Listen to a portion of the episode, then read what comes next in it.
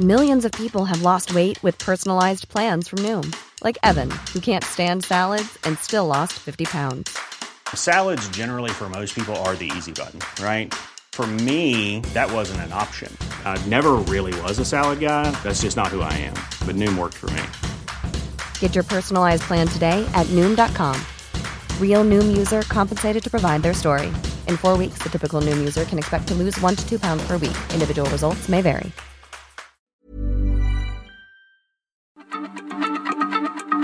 Heraldo Radio, la H se lee, se comparte, se ve y ahora también se escucha.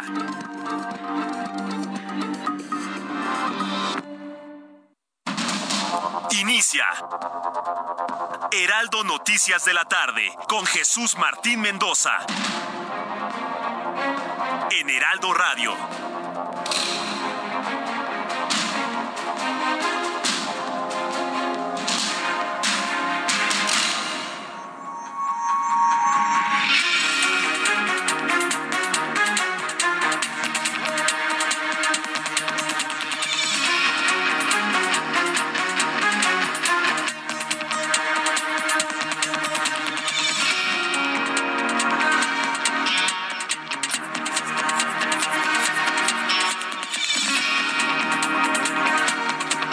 6 de la tarde en punto, hora del centro de la República Mexicana. Bienvenidos, muy buenas tardes. Iniciamos el Heraldo Radio correspondiente a este día, miércoles 21 de junio del año 2023. Estamos transmitiendo totalmente en vivo a través de las emisoras del Heraldo Radio en la República Mexicana, a través de Heraldo TikTok. Heraldo TikTok que por cierto ha sido un verdadero descubrimiento la potencia de esta plataforma para la transmisión de la nueva radio. A través de Heraldo TikTok le estoy transmitiendo, todo lo que tiene que hacer es entrar a su plataforma de TikTok, buscar el canal del Heraldo de México, entra a TikTok, busca el Heraldo de México y ahí encontrará de inmediato nuestra transmisión totalmente en vivo en este momento. Así que bueno, pues yo le invito a que nos encontremos a través de TikTok. Tenemos un chat en vivo a través de TikTok del Heraldo de México. Me da su like, por favor. Muchos likes a esta hora de la tarde. Y ya con esta invitación en todas las plataformas donde se escucha la radio del Heraldo, iniciamos nuestro programa de noticias con este resumen. Primer tema informativo del día de hoy, decirle que este miércoles el presidente de López Obrador llevó a cabo una reunión privada en Palacio Nacional con el presidente de Morena, Mario Delgado. Estuvieron presentes 20 gobernadores de esta misma línea de pensamiento y de gobierno así como integrantes de su gabinete, entre ellos los recién designados en el cargo, Luisa María Alcalde en Gobernación y Marat Bolaño, secretario del Trabajo. ¿Qué se dijeron? Más adelante aquí en el Heraldo Radio con nuestros compañeros reporteros le voy a tener todos los detalles de lo que se dijo en este encuentro con el presidente. También informo que el presidente mexicano nombró este miércoles al general André George Fulham Van Lissum como nuevo titular de la Agencia Nacional de Aduanas en sustitución de Rafael Marín Mollinedo, quien ahora será el nuevo embajador de México ante la Organización Mundial de Comercio. Imagínense militares, ¿no? En la Organización Mundial de Comercio. ¿Quién ha militarizado más al país? ¿Calderón o López Obrador? A ver, lo vamos a subir a Twitter, hacemos el ejercicio. Dijo, es un ejercicio. A lo mejor quien piensa completamente al revés de usted y de mí, pues no están precisamente sintonizando en este momento, pero se van a enterar tarde o temprano. ¿Quiere que hagamos el ejercicio? Bueno, nada más déme oportunidad de terminar nuestro resumen de noticias y ahorita subimos la pregunta a Twitter. ¿Quién ha militarizado más al país? ¿Felipe Calderón o Andrés Manuel López Obrador? Y ya usted me dirá qué es lo que piensa. Por lo pronto, bueno, pues ahí le voy a tener todos los detalles más adelante aquí en el Heraldo Radio. Y de acuerdo con el Servicio Meteorológico Nacional, tercer tema del día de hoy, la presente, la presente tercera ola de calor que se extiende por México va a durar hasta el próximo 22 de junio, o sea, hasta mañana, según esto. Ante este panorama se ha la alta demanda de garrafones de agua, así como hielos en bolsa, lo que ha causado escasez tanto de hielo como de agua en diversas partes de la República Mexicana. La escasez de hielo, inclusive desde el pasado fin de semana, los papás que celebraron el Día del Padre no pudieron enfriar las chelas, ni los refrescos, no había hielo por ningún lado, por ningún lado. Y si va en este momento a alguna tienda de conveniencia, es muy probable que le digan, ¿qué cree que no hay hielo, joven? Y es que se lo llevan para enfriarse la... Pues sí, los medicamentos y la comida. Ah, me parece muy bien. No, no, no, nunca, fíjese, en estos más de 33 años que tengo de compartir la información, yo no recuerdo, vaya, ni siquiera en tiempos de la crisis de los 80, escasez de hielo, pero jamás me había tocado. Cuarto tema importante del día de hoy, la familia del periodista mexicano Nino Canún, quien saltó a la fama en la década de los noventas y su programa televisivo ¿Y usted qué opina? Anunciaron la muerte del periodista mexicano. Hoy en la mañana murió Nino Canún. Todos lo recordamos a Nino Canún por sus programas maratónicos de televisión, que por cierto no fue el primero, ¿eh? Después de José Gutiérrez Vivó, Nino Canún se erigió como el hombre que tenía los récords de transmisiones maratónicas de televisión y de radio. Cuando yo conocí a Nino Canún en Grupo Radio Centro, Nino tenía diario un programa de siete horas. Siete. Imagínense de lo que estamos hablando. El único periodista que tenía un programa de noticias, de entrevistas, de debates de siete horas continuas. Arrancaba a las seis de la mañana, terminaba a la una de la tarde. Ningún comunicador ha tenido ese, ese logro en cuanto a extensión de programas informativos en México y yo le podría asegurar en el mundo. Nino Canún cierra una gran etapa de la comunicación y de las noticias en la televisión y en la radio. Él es el creador de la frase ¿y usted qué opina? Nino Canón murió hoy a las 5 de la mañana con 50 minutos, contaba con 82 años, murió rodeado de su familia, acompañada de su esposa y de sus hijos, quienes estuvieron con él hasta el último momento. Todos recordamos a Nino Canón cuando decía, aguántame el corte, aguántame el corte, y esta es la voz del hombre que se fue el día de hoy. Mario Méndez, presidente de la Sociedad Mexicana para la Investigación Escéptica. ¿Qué tal? Buenos días, gracias también por estar con nosotros.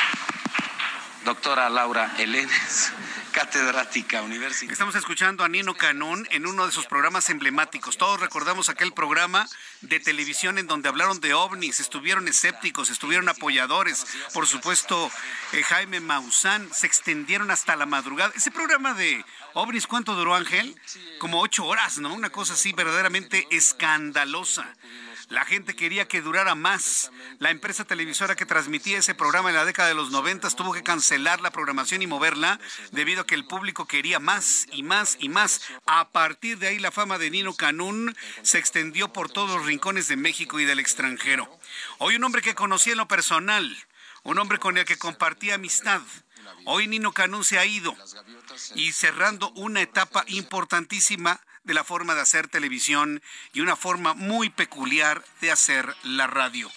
Descanse en paz, nuestro querido amigo Nino Canún psicosis colectiva. No, perdóname, perdóname, perdóname, perdóname, perdóname, perdóname. Si observó fue psicosis colectiva. Déjame decirte una cosa y déjame clarificarte algo. Perdón, es que a las nueve de la noche, entre nueve y once de la noche, eh, los avistamientos que habían hecho eran en relación a un avión que el controlador del aeropuerto decía que era un avión de carga procedente de Villahermosa, Tabasco. Los que no pudo responder y contestar eran los avistamientos que se habían hecho al 15, a, las 2 horas con 45 minutos de la madrugada, porque ellos no tenían en su bitácora ningún vuelo registrado de línea comercial o de carga.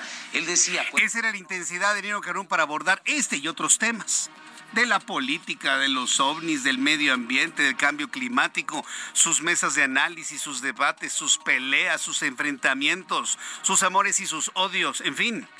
Todo esto lo platicaremos un poco más adelante aquí en el Heraldo Radio.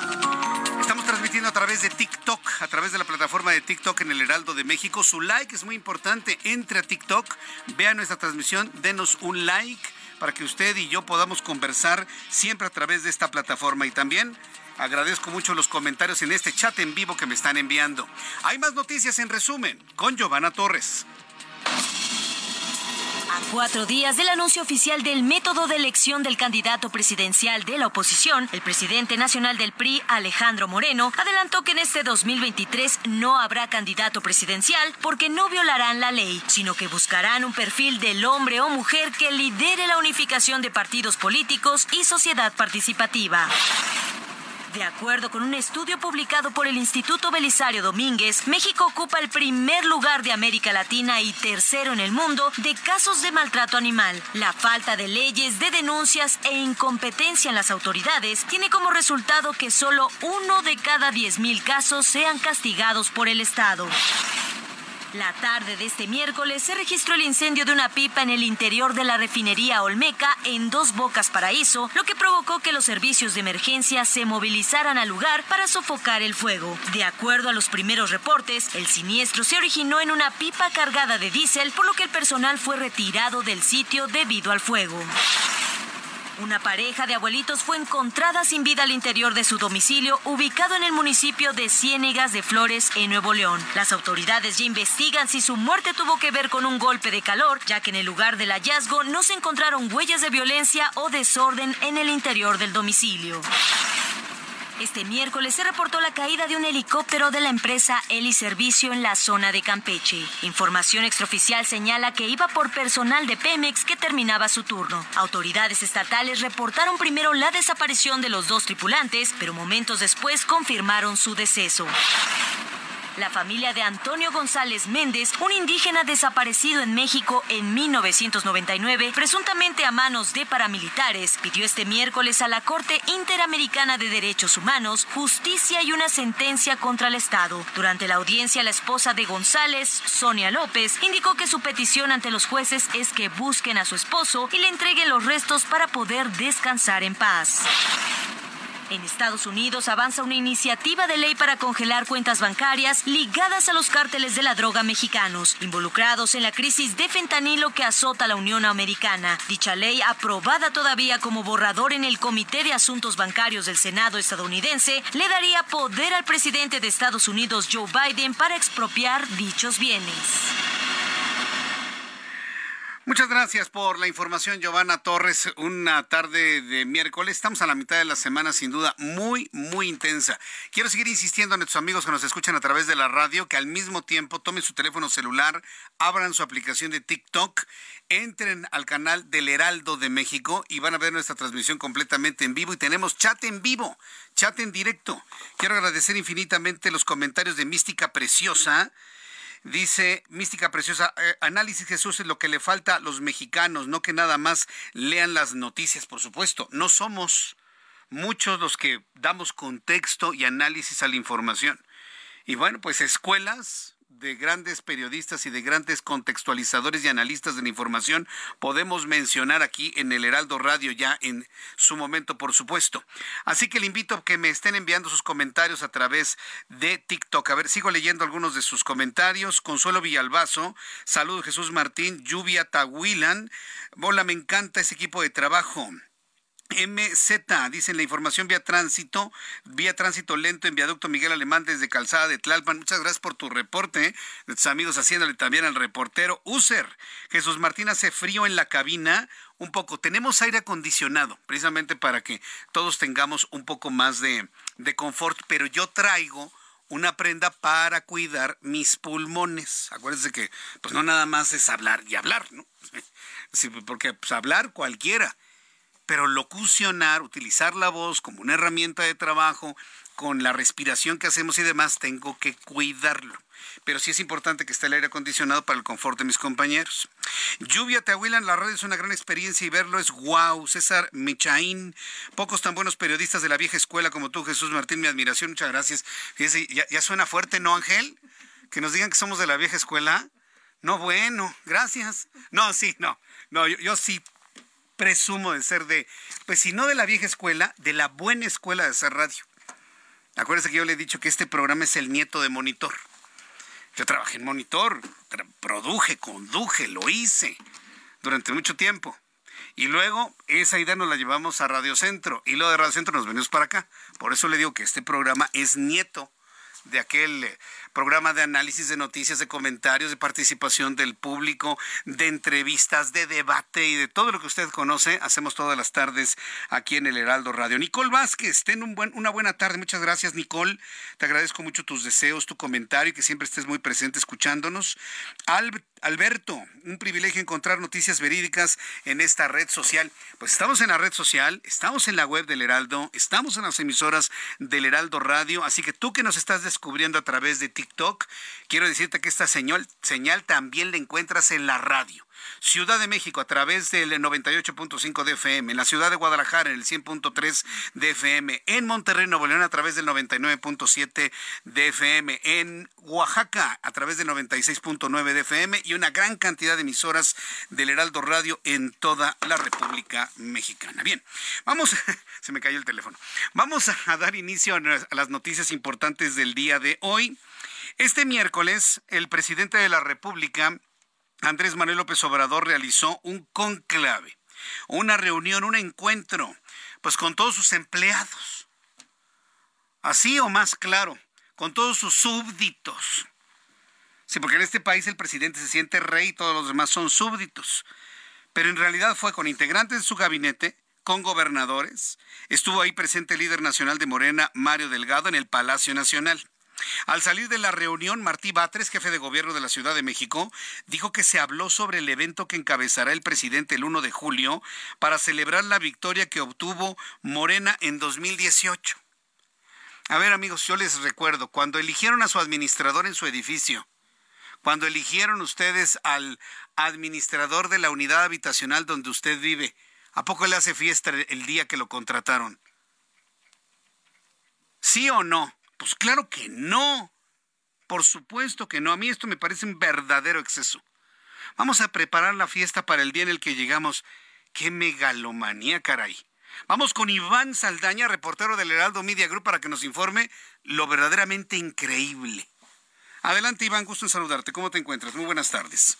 Jesús Martín, auditorio, buenas tardes. Sí, fue una reunión de una hora y media en Palacio Nacional que el presidente López Obrador pues convocó a los 22 gobernadores que forman parte de este movimiento de la 4T, a su gabinete también, o cuando menos la mayor parte de los secretarios de Estado, y al presidente nacional Morena Mario de respeto al evento en el primero de julio en el Zócalo capitalino a fin de evitar que pues se vuelva un aplausómetro para las corcholatas presidenciales de su movimiento. Esta reunión concluyó poco después de las 13 y 30 horas de hoy. Al salir, pues preguntamos al jefe de gobierno de la Ciudad de México, Martí Batres, eh, pues cuál fue el tema. Confirmó que en, en, esta breve entrevista que el mandatario federal pues los exhortó a reunirse, los invitó a reunirse en el Zócalo Capitalino, pero les pidió apegarse al festejo de los cinco años de la victoria de la 4T, es decir, a su triunfo en las elecciones presidenciales del 2018 se le preguntó directamente si no va a ser un aplausómetro para las corcholatas. Dijo Martí Batres, no debe haber ni aplausómetros y mucho menos expresiones negativas para nadie. Debe haber respeto, sobre todo respeto para el pueblo que logró la victoria el 1 de julio del 2018. Escuchemos al propio jefe de gobierno, Martí Batres.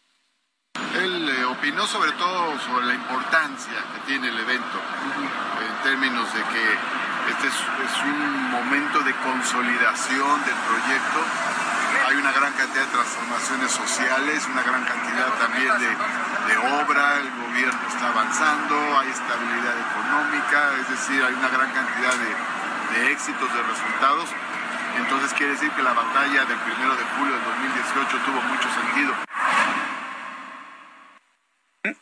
Iván. Jesús Martín, sí, en esta reunión con López Obrador también estuvo la gobernadora electa del Estado de México, Delfina Gómez, así como los gobernadores de los partidos de Morena y del Verde Ecologista. Eh, uno de los pocos que quiso hablar fue Alfonso Durazo, gobernador de Sonora. Declaró también que revisaron los avances de la 4T. Escuchemos. El objetivo fundamental es hacer un repaso sobre los avances de la cuarta transformación y organizarnos para conmemorar el quinto aniversario del triunfo de nuestro movimiento. que en principio será con un magno evento aquí en el Zócalo. Solo por último, Jesús Martín se le preguntó qué hacía Mario Delgado, en el presidente nacional de Morena, en este encuentro con el presidente López Obrador de gobernadores con, su gabinete. Contestó, no sé si estuvo en la reunión, francamente no lo vi ahí. Sin embargo, el gobernador de Sinaloa, Rubén Rocha, confirmó que sí estuvo el líder morenista en el conclave, pero dijo nada, sí estuvo ahí, pero no platicó es decir, no eh, participó como tal activamente en la reunión. No se le vio después salir a Mario Delgado, aunque él entró por la puerta de corregidora número 8 de Palacio Nacional, eh, pero no se le vio después salir eh, por alguna de las puertas, como pudo haber sido, hay mucho más accesos desde el estacionamiento, Jesús Martín. No ha o no ha salido, ¿no? A lo mejor sigue por ahí, ¿no? ¿Cómo ves? pero al terminar el encuentro sí salió el presidente vestido con su eh, usual uniforme de juego de béisbol. Mm. Entonces, eh, pues, probablemente él salió en algún automóvil o incluso en alguno de los vehículos que acompañaron al presidente. Es increíble. Bueno, gracias Iván Saldaña. Muy buena tarde a todos. Hasta luego, que te vaya muy bien. Se va a jugar béisbol. Vive en otro, en otro planeta, en otro mundo. No pasa nada en este país, ¿no? Nada, nada absolutamente. Yo te invito para que me des tu like a través de TikTok del Heraldo de México. Eh, me envíes un comentario, me des tu like y me digas qué es lo que piensas de lo que ves y observas suceden en la realidad mexicana. Entonces, se reunieron para hacer una fiesta del 1 de julio. Fíjense nada más. ¿Con el dinero de quién? ¿De la bolsa del presidente? No, hombre. Con dinero del erario. ¿Usted cree que le van a poner ellos de su bolsa? Con dinero del erario y ante una oposición que ya ni cuestiona, porque no la vemos, van a hacer lo que se les venga en gana. Yo nomás ahí lo menciono, a ver si esto de alguna manera sacude a los legisladores que cuestionen con qué dinero van a hacer esos festejos. ¿Con el dinero del erario? ¿O lo va a poner de su bolsita, de su salario de 100 mil pesos al mes el presidente mexicano? Eso es importante saberlo y cuestionarlo y que nos den una respuesta. Quiero informarle que una carambola en la que se vieron involucrados al menos 16 vehículos en la carretera Tepatitlán-Guadalajara dejó un saldo hasta el momento de 14 personas heridas y se espera la confirmación de víctimas mortales lamentablemente. Vamos a entrar en comunicación con Mayeli Mariscal, nuestra corresponsal en Guadalajara, Jalisco, quien nos tiene más detalles. Adelante, Mayeli. Muy buenas tardes, buenas tardes también a todo el auditorio. Pues esa caravana, es carambola, perdón, no caravana, que sucedió alrededor de la una de la tarde, esto en el kilómetro 44 de la autopista Zapotlanejo, Lagos de Moreno, eh, ocurre eh, muy cerca de la desviación hacia Arandas. Participan, como mencionabas, alrededor de 16 vehículos y hace apenas unos momentos la unidad eh, de protección civil y bomberos acaba de confirmar eh, que se localizaron cinco víctimas mortales. Eh, una de ellas se encontraba a pie de carretera, las cuatro restantes estaban al interior de algunos vehículos y una de estas víctimas se trata de una funcionaria federal, una eh, doctora que laboraba en el INSTE y su nombre precisamente es bueno, en unos momentos se los confirmo. Y si te parece, Jesús Martín, vamos a escuchar al eh, comandante Víctor Hugo Roldán, quien es el titular de Protección Civil y Bomberos es como estamos haciendo la revisión a través del Servicio Médico de Urgencia del Gobierno del Estado para verificar cuáles cuántas personas resultaron lesionadas. Eh, probablemente tengamos la presencia de pérdida de vidas en el lugar. Estamos revisando este, mientras eh, nos lo permita eh, la atención al incendio, que prácticamente fue una cantidad de, vehículos involucrados en el incendio considerable. Y bueno, la víctima mortal que les decía hace un momento de la funcionaria federal médico del ISTE, se trata de Luz Agrario González Sánchez y también fue regidora en el Ayuntamiento de Guadalajara cuando eh, tuvo la gestión en este municipio el hoy gobernador Enrique Alfaro Ramírez, ya también a través de sus redes sociales extendió las condolencias a la familia de esta doctora y también a las demás familias eh, que, bueno, son víctimas de este percance. Repito, 14 personas lesionadas y al menos 5 víctimas mortales fatales que ha confirmado la Unidad Estatal de Protección Civil y Bomberos. Qué terrible, Mayeli. Seguimos atentos de lo que suceda por allá. Mayeli Mariscal, gracias por la información. Buenas tardes. Muy buenas tardes para todos. Hasta luego, que te vaya muy bien. 14 lesionados, 5 muertos en una carambola en esta parte de la República Mexicana. Y mientras tanto, el calor está, bueno, todo lo que da. Aunque ya en la capital de la República resentimos una disminución de 3 grados, seguramente usted tiene una sensación como de frescura como que ya de menos calor, sí, bajó la temperatura un poquito, 3 grados en promedio el día de hoy, el calor sigue intenso sobre todo en el norte del país. El consumo de energía eléctrica debido al uso de aires acondicionados mantienen al sistema eléctrico nacional al borde del colapso. Según datos de la Comisión Federal de Electricidad, solamente queda el 6% de respaldo en energía eléctrica antes de que se presenten grandes apagones por la gran demanda de energía eléctrica en todo el país. Voy a regresar con esto, el asunto del calor, el consumo de energía eléctrica y bueno, pues la situación de colapso del sistema eléctrico mexicano después de los anuncios. Vamos a TikTok y nos saludamos. Ahí estaremos platicando. TikTok del Heraldo de México. Escucha las noticias de la tarde con Jesús Martín Mendoza. Regresamos.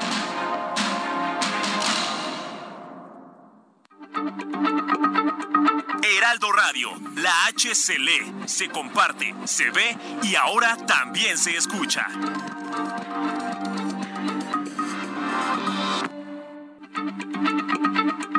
Heraldo Radio, la H se lee, se comparte, se ve y ahora también se escucha.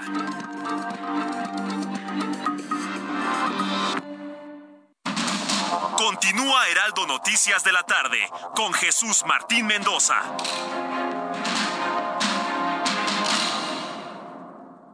CAT promedio de 31.1% sin IVA. Vigencia del 3 al 31 de mayo. Detalles en ram.com.mx. Aprovecha el mes del trabajo RAM con las mejores promociones del año para estrenar una RAM 4000. La única pick-up doble cabina que carga con más trabajo. Llévatela con tasa desde 9.75%. RAM. A todo con todo.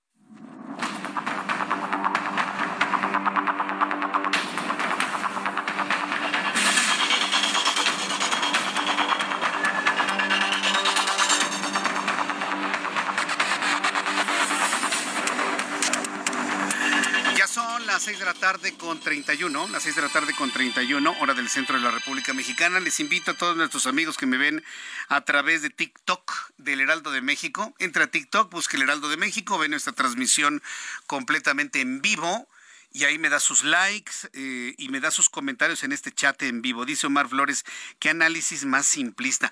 Bueno, las personas que no, no me estaban escuchando por TikTok, platicaba con nuestros amigos de TikTok, las razones por las cuales mucha gente todavía apoya a Andrés Manuel López Obrador a pesar de que hay más pobreza que hay más hambre, que hay menos trabajo, que hay más inseguridad, que no hay medicamentos, que no hay escuelas de tiempo completo, que no hay eh, escuelas, eh, estancias infantiles para que las mamás dejen a sus hijos y puedan ir a trabajar, que no hay albergues para mujeres golpeadas.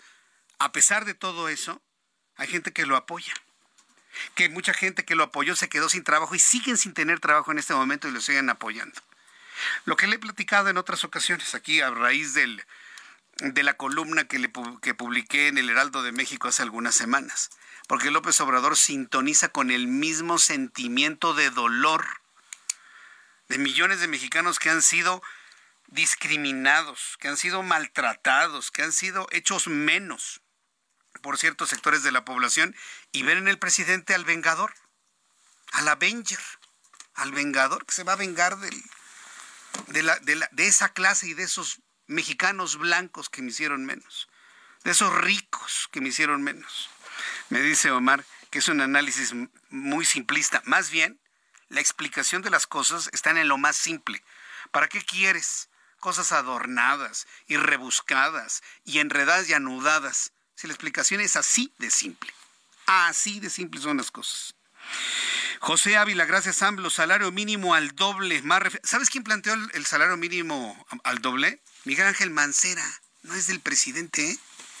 López Obrador lo siguió porque fue una buena idea. Así como fue una buena idea su pensión de adultos mayores y luego lo hicieron programa de gobierno, otros gobiernos no precisamente de Morena, ¿sí? Entonces hay que entenderlo de, esa forma.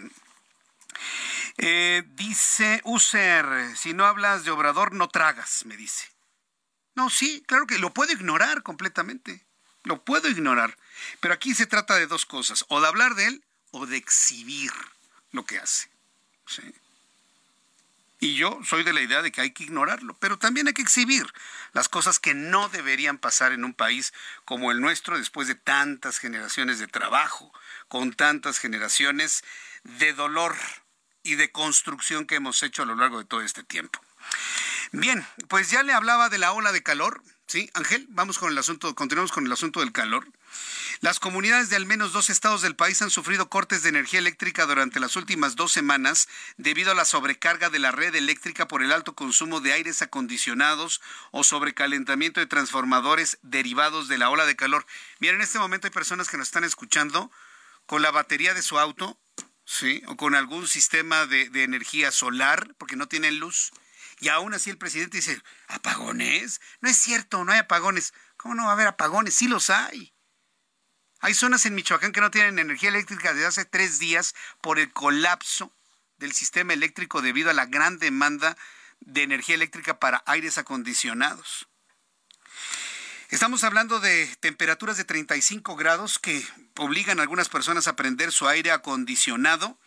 Eh, inclusive algunas zonas del país donde las temperaturas han rebasado los 40 grados. Se han reportado apagones, aunque dice el presidente que no es cierto, que no existen, pero sí hay apagones en Michoacán, en Veracruz, en Tabasco, en Coahuila, en Chiapas, en Durango, en Chihuahua, Querétaro, Yucatán, Quintana Roo, Nuevo León, Baja California Sur. Mira, así de sencillo. Ahora en nuestra plataforma de TikTok, le invito para que entre a TikTok y me diga en dónde hay apagones en la República Mexicana en dónde le han cortado la energía eléctrica, aunque sea por unos minutos. Y le invito para que me lo escriba a través de nuestra plataforma de TikTok Heraldo de México, en nuestro chat en vivo. Y voy a ir leyendo algunas de las ciudades o entidades o poblaciones que se han quedado sin luz en las últimas horas. De acuerdo con testimonios recabados por reportes de la Organización Editorial Mexicana, los apagones duran desde 15 minutos hasta 3 días dejando a la población sin forma de mitigar el calor o exponiéndola a perder alimentos o medicamentos que requieren refrigeración, además de que en algunos lugares depende de la electricidad para extraer agua de pozos. Vamos con Juan Teniente, él es nuestro corresponsal en Nuevo León, quien nos tiene también apagones en Nuevo León. Adelante Juan Teniente, qué gusto saludarte, bienvenido. ¿Qué tal Jesús? Muy buenas tardes, te saludo con gusto de Monterrey. Pues ah, no tan buenas noticias el día de hoy, ya que se tienen eh, investigando nueve muertes por parte de la Fiscalía General de Justicia y el sector salud, debido a que estos podían ser por golpes de calor. Hasta que no revele la autopsia la veracidad de su muerte, pues eh, se confirmará que estas nueve personas que fallecieron, principalmente ayer, que fueron siete en distintos puntos de Monterrey, hombres de 60 a 70 años y una mujer de 40 en el municipio de Santa Catarina, además de déjame decirte que eh, en Monterrey y su metropolitana hay colonias con falta de energía eléctrica por el uso eh, o el consumo más bien desmedido de energía para eh, los climas o minisplit como se les conoce acá y esto ha provocado que no tengan servicio de electricidad. Además, esta tarde alrededor del mediodía un banco denominado BVA pues interrumpió sus, sus, labores y los trabajadores tuvieron que ser eh, desalojados del inmueble ubicado en la zona centro de Monterrey, en las calles de Padreñera y Matamoros, debido a que eh, las pastillas y todo el sistema eléctrico, eléctrico perdón, colapsó ante el uso de eh, los climas y elevadores y se generó un conato de incendio, por lo que los trabajadores tuvieron que salir del banco, del edificio del banco, y de esta manera, pues, protección civil, bomberos y elementos de la policía de Monterrey tuvieron que desalojarlos y asimismo tratar de que el incendio no llegara a mayores. El calor está haciendo estragos tanto en la vida de los regimontanos como en sus actividades. Este es mi reporte, Jesús. Muy buenas tardes. Gracias, Juan Teniente, por toda la información desde Monterrey, Nuevo León. Gracias por sus comentarios. Me dice Omar en Salina Cruz se fue hoy la energía eléctrica en la colonia Hidalgo seis horas. Alejandro, ya nada más falta que quieran culpar a AMLO del calor extremo. No, no, no. Hay cosas que están totalmente, la mayoría de las cosas están totalmente fuera de su control. Tampoco, ¿eh? Sí, es un ser humano como cualquier otro. Dice Salvador, yo estuve la semana pasada en Veracruz y todo dar. A todo, pues qué bueno que te fue bien. Roberto Serrano, disculpe si nuestras casas no están hechas para temperaturas extremas y se gasta mucho en energía eléctrica. Dice Patito Cuac. En Tlalnepantla, Estado de México, se ha ido a la luz por lo menos cinco o seis veces al día. Gilberto Rayón, apagones en Torreón y debido a esos apagones dañaron bombas de agua del sistema municipal. Alejandro Gómez, Comisión Federal de Electricidad para Estatal, muy rica, o sea, muchos recursos. Dice Blanca Lee, en Monterrey es gobernado por panistas. No, está gobernado por Movimiento Ciudadano. Luis Donaldo Colosio es de Movimiento Ciudadano. Rolanda Chávez, apagones en muchas ciudades. YAMLO dice que no hay apagones. Liz, apagones en Querétaro. José Ávila, AMLO es el mejor presidente que hemos tenido. ¿Tenido dónde, eh? Qmart Sisi, no menos de 49 grados centígrados al día. Dice Joel Cabrera, apagones en Manzanillo, Colima. Checho, en Bajos de Chila, San Pedro, Mistepec, Oaxaca, estuvo 10 días sin energía eléctrica. Eso es lo que nos están compartiendo nuestros amigos a través de TikTok del Heraldo de México. Entre a TikTok, busque Heraldo de México. Ahí está nuestra transmisión en vivo, inclusive con un chat completamente en directo que estoy leyendo para todos ustedes. Este miércoles la Coparmex pidió una inversión público-privada, la Coparmex, la Confederación Patronal, es decir, dueños de empresas, la Confederación Patronal de la República Mexicana pidió una inversión público-privada para generar energía suficiente. A través de un comunicado señaló que el sistema eléctrico nacional requiere de la inversión para atender la alta demanda y evitar los apagones que se han generado por el uso excesivo del aire acondicionado en México, que registra su tercera ola de calor. Informó que esta semana la nación registró una demanda máxima histórica con un consumo mayor a los 52 mil megawatts, por lo que aseveró que las autoridades tienen el reto de sacar adelante un sistema eléctrico nacional que impulse el bienestar a través de la sustentabilidad insistió que la Comisión Federal de Electricidad debe invertir junto con la iniciativa privada para asegurar la generación y evitar fallas en el suministro. Además, consideró urgente que la Comisión Reguladora de Energía y el Centro Nacional de Control de Energía, CENACE, quien en las últimas horas se declaró en estado operativo de alerta, permitan la integración al CEN de nuevas centrales eléctricas, tanto del sector público como privado, ya que alertó, si no se entrega a tiempo la generación desarrollada por la Comisión Federal de Electricidad, escuche usted esto, ¿eh? habrá zonas de la República Mexicana que van a presentar un déficit en el suministro de energía eléctrica. Es decir, con el intenso calor que tenemos ya estamos viviendo las primeras consecuencias un colapso, un posible colapso en la red eléctrica. Es que me, escribió Saúl Rabiela, nuestro buen amigo, ¿no? Que es en realidad un seguidor y un, bueno, un gustoso seguidor de este programa, admirador de Closet. ¿O no, Saúl? No te pierdes un programa de nosotros. Me estoy enterando que trabaja en la Comisión Federal de Electricidad y me dice, no, Jesús Martín, no hay colapso. No, todavía no lo hay. Pero si eres un buen trabajador y tienes influencia, debes saber que estamos al 5% de que se colapse. 5% de respaldo. Esperemos que no colapse. Supuestamente a partir de mañana vamos a resentir ya una baja en las temperaturas y posiblemente lluvias generalizadas en la República Mexicana. Esto que estamos viendo ahora es un campanazo para la CFE, ¿eh? porque el cambio climático ha llegado para quedarse y seguramente el año que entra vamos a tener cuadros peores que este. Así que bueno, este es un campanazo para que se haga lo que se tenga que hacer para eh, garantizar el suministro de energía eléctrica en la República Mexicana. En otros asuntos, o bueno, de alguna manera en lo mismo, pero me refiero a otro declarador de todo esto, que es el presidente de México. Negó este miércoles que existe una emergencia en el sistema eléctrico nacional. Mire, ya le planteé todo lo que ha ocurrido, lo que nos han dicho nuestros amigos que nos escuchan en todo el país, y él dice que no, que no hay una emergencia en el sistema eléctrico nacional pese a la alerta emitida por SENACE en medio de la ola de calor que afecta al menos a 23 estados de la República. Las declaraciones del presidente se dan a pesar del comunicado emitido por SENACE ayer martes, cuando declaró en estado operativo de alerta al sistema interconectado nacional. Les han de haber puesto una regañada. Oigan, ¿qué dice el presidente? Que no anden diciendo eso. Pero es que estamos en emergencia. No, que no digan nada. Que todo está bien, que estamos felices, felices, felices. Regañaron a más de uno y seguramente algunos hasta lo corrieron. Entonces, dice el presidente que no, que no es cierto y que tampoco estamos en un margen del 6%. Esto fue lo que dijo el presidente el día de hoy, negando todo lo que le he informado hace unos minutos.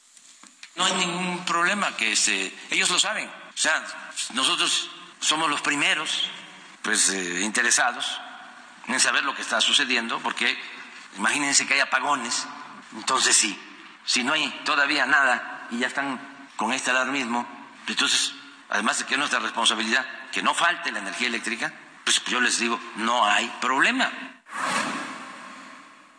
No hay problema, pero hay apagones. No pasa nada, pero la gente está sin energía eléctrica. No pasa nada, pero la CFE está al 6% del colapso de energía eléctrica. No lo digo yo, yo le transmito los datos y le comparo las declaraciones. Y le voy a decir, ¿sí? Le voy a decir, por ejemplo, a personas como a Mario 79295, no hay ah, usas lentes oscuros, pues con razón. No hay peor ciego que el que no quiere ver. No hay peor ciego que el que no quiere ver en, esas rabias que les genera escuchar las verdades y las realidades, no, no pueden ver de que el sistema eléctrico nacional se está sobrepasando, porque somos cada vez más mexicanos, porque no crece en infraestructura y además por una condición climática de la cual pues toda la humanidad tenemos algo de culpa. Y lo único que hacen es cerrar los ojos y decir, no es cierto, no es cierto, no pasa nada. Que se pongan las pilas para el año que entra, ¿eh? Porque ya va a empezar a descender la ola de calor y esperemos que no venga otra más fuerte. Pero a ver el año que entra, a ver cómo nos va, ¿eh? A ver cómo nos va. Tan fuerte ha sido la ola de calor que se ha producido un fenómeno que a mí en lo personal me parece insólito. Escasez de hielos. Se vivió con mayor intensidad, échale. Nada más dos, porque si no se diluye ahí el la bebida que le pongas, Ángel. ¿Cuántos le pusiste? Cuatro hielos. No, no, no hay hielos. Y este le está poniendo hasta seis hielos al vaso. A ver, quítale. Te comparto dos. Ándale. Ándale, ya con uno. Está bien, déjalo con uno, que se me va a derretir rápido. No hay hielos. No hay hielos. Hay escasez de hielo. El fin de semana ya le platicaba. Pues estuvimos buscando mis hermanos y yo hielo por todos lados y no, joven, ya se acabó. Es que, ¿qué cree que se llevaron como 20 bolsas unos chavos? Y así en todos lados. Ya hay tiendas donde ya hay hielo pero en realidad hemos vivido algo verdaderamente sorprendente. No hay hielo en las tiendas. Yo no recuerdo ni en la crisis de los ochentas una escasez de hielo, ni siquiera en ese tiempo. De acuerdo con el Servicio Meteorológico Nacional, la tercera hora de calor que se extiende por México durará hasta mañana o pasado mañana. Hablan del 22 de junio. Ante este panorama ha surgido una escasez de hielo en bolsa se está escaseando el agua en garrafones en distintas zonas del país, incluso en algunos puntos de venta. La empresa productora Hielos Fiesta reportó la falta de producto y en otros la escasez, por lo que señaló que el abastecimiento tardará al menos dos semanas. Desde inicios del mes de junio se comenzaron a sentir las altas temperaturas en la mayor parte del país y en Monterrey. Se alcanzaron 40 grados centígrados en Monterrey, Nuevo León. Esto ha ocasionado que en los principales puntos de distribución de hielo y agua, como son las cadenas de tiendas de conveniencia OXO, también en los Super 7, hayan empezado a observar un fenómeno inusual, como le digo, completamente insólito. La escasez de hielo y es que se han visto en aquellos vacíos y expendios de hielo agotados, incluso se han registrado compras de pánico de hielo. Ay, no hay que exagerar, oigan. ¿Y qué, hacen con el hielo? ¿Lo mezclan con el agua o qué hacen? Digo, sí, se necesita hielo, pero como para llevarse bolsas enteras. Ha habido compras de pánico de hielo que han emprendido las tienditas locales para evitar el desabasto y sobre todo la reventa, que es un fenómeno paralelo a la escasez de hielo. Yo le quiero invitar a que me escriba a través de mi cuenta de Twitter, arroba Jesús Martín MX, y me comparta qué es lo que opina usted de estos extremos que vivimos en México. Que hace calor, que se acaba el hielo. Que tenemos sed, que se acaba el agua. Que está en oferta el papel de baño, que compro dos toneladas de papel de baño. Somos así de extremos en México. Vemos algún, alguna amenaza en lo que normalmente compramos y queremos ya acaparar, ¿no? Son los resabios, fíjese, de los tiempos del México de la crisis donde se acababa absolutamente todo. Agarra, porque quién sabe si mañana habrá. Y eso lo vivimos este fin de semana, por increíble que parezca. Escasez de hielo. Y yo me pregunto cuánto hielo se derritió sin ser usado. porque el hielo se derrite y en cuestión de minutos. Me pregunto cuánto hielo se le derritió a alguien que lo compró para evitar el desabasto y ¿qué crees que ya se derritió todo? Mm. En fin, ya son las 6 de la tarde con 48 minutos hora del centro de la República Mexicana. Le invito para que me siga escribiendo a través de TikTok en la plataforma del Heraldo de México, claro, en las emisoras de radio en todo el país, en los Estados Unidos. Y le invito para que también me envíe sus mensajes a través de TikTok del Heraldo de México, como lo hace Natalier. Gracias, Natalier. Isabel, Isabel Rosales, le falta a los borrachos que andan tomando el hielo. Pues como Ángel que le puso seis hielos al vaso hace ratito. Dice Josefina Fausto, gracias por compartir las noticias sin filtros. Daniel Rodríguez, el hielo es para las paletas. Carlos Campos, la Comisión Federal de Electricidad, para que conteste una hora y tres o seis para reparar, reparar algún daño. Dice Josefina Fausto, excelente programa, Jesús Martín, gracias. Cyber, golpes, ondas de calor son mortales, escalamiento global al quemar combustibles fósiles. Dice Cesario, se nota que eres chilango. El hielo siempre falta cuando hay mucho calor. Edmundo Ramírez Neria, tú no eres experto y te atreves a hablar como uno. Solo eres un comunicólogo. ¿Cómo, cómo, dice? Eh, ahorita me voy a acordar el, término como califica nuestra amiga Adi Krach, este, este fenómeno como tú no eres experto, entonces tú no puedes hablar. Platícame de que no eres experto Edmundo para que tú no puedas hablar si no eres experto en redes sociales, ¿crees que tengo el derecho de decirte que no puedes escribir? Se llama, ya me acordé, falacia de autoridad. Ya platicaremos del fenómeno de la falacia de autoridad aquí en el Heraldo Radio. Bien, cuando son las 6 de la tarde con 50 minutos hora del centro de la República Mexicana, en la línea telefónica Cecilia Patrón, secretaria general del Partido Acción Nacional. Estimada Cecilia, gusto en saludarla. ¿Cómo se encuentra? Muy buenas tardes. Hola Jesús, muy buenas tardes, un gusto poder platicar contigo y toda tu audiencia. Creo que ya era tiempo de conocer las etapas para elegir al candidato para 2024 en el Partido de Acción Nacional y por ende en la alianza de partidos, aunque la percepción, yo sé que fuera de la ley, el otro partido político, en la percepción parece que van tarde. ¿Cómo, cómo van a remontar esa percepción en la diferencia de los tiempos en la opinión pública, Cecilia Patrón? Mira, Jesús, el tema es que efectivamente tú mismo lo acabas de decir, ¿no? Hay un adelanto de, los, de, los, de la ley del tiempo electoral que está marcado en la ley, por lo tanto, pues estamos, eh, hay una violentación a la ley y eso es algo que, verdaderamente es algo que hemos estado luchando porque para eso se establecen reglas claras, ¿no? Para estar las leyes electorales, las diversas leyes electorales, por eso hemos sido muy claros en el respeto.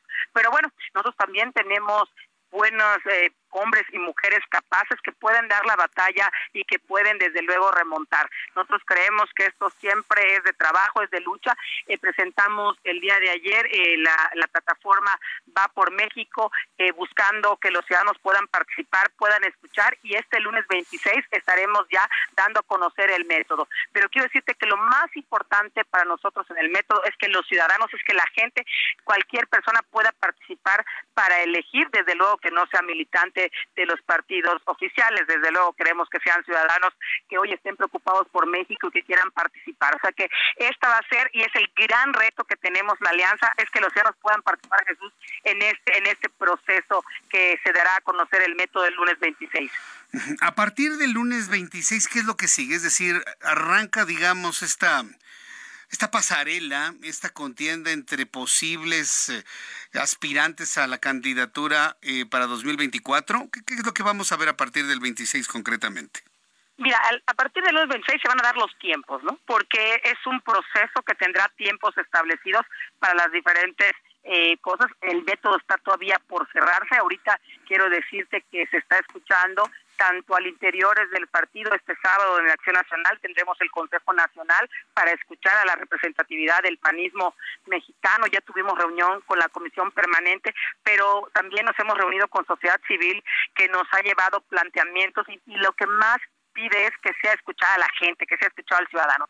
Ya diciéndote esto, pues ya tendremos el lunes ese tiempo y ese calendario donde respetando la ley y apegándonos a los lineamientos que marca el Instituto Nacional Electoral, pues haremos nuestra parte de dar y que las personas que aspiren por parte de la oposición, que quiero decirte que pueden ser gente, que personas que militen en partidos políticos o pueden ser ciudadanos que quieran participar.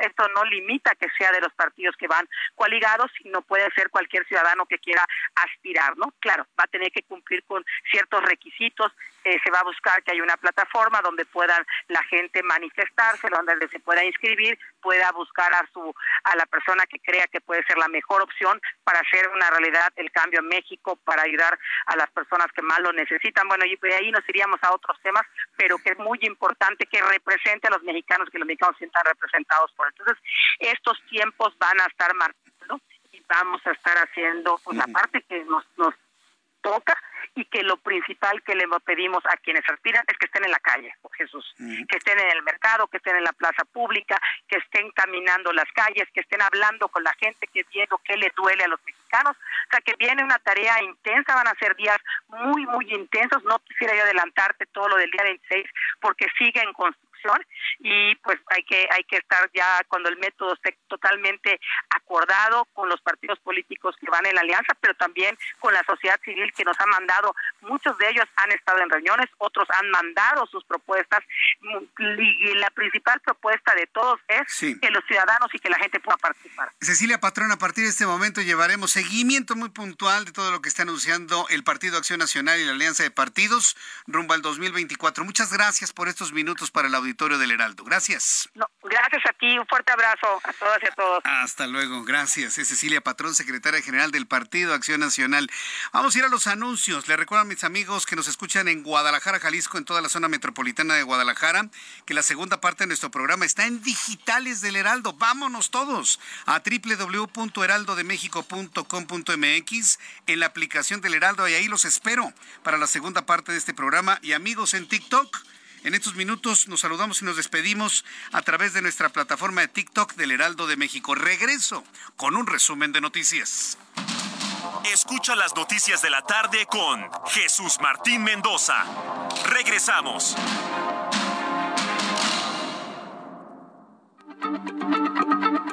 Heraldo Radio, la H se lee, se comparte, se ve y ahora también se escucha.